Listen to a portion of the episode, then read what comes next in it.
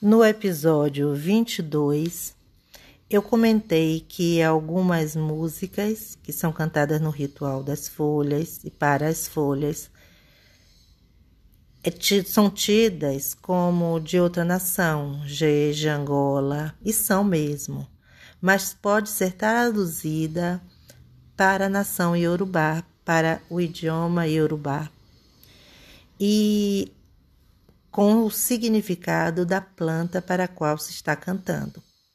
Esse é o caso do cântico para a árvore Emi, uma árvore de extrema importância no culto. Vamos ao cântico?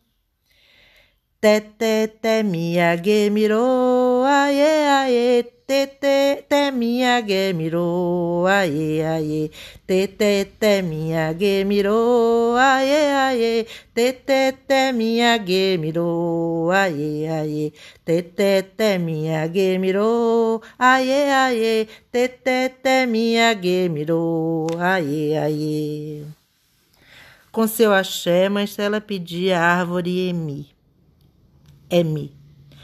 Ajude-nos para que a essência divina e a personalidade se aglutinem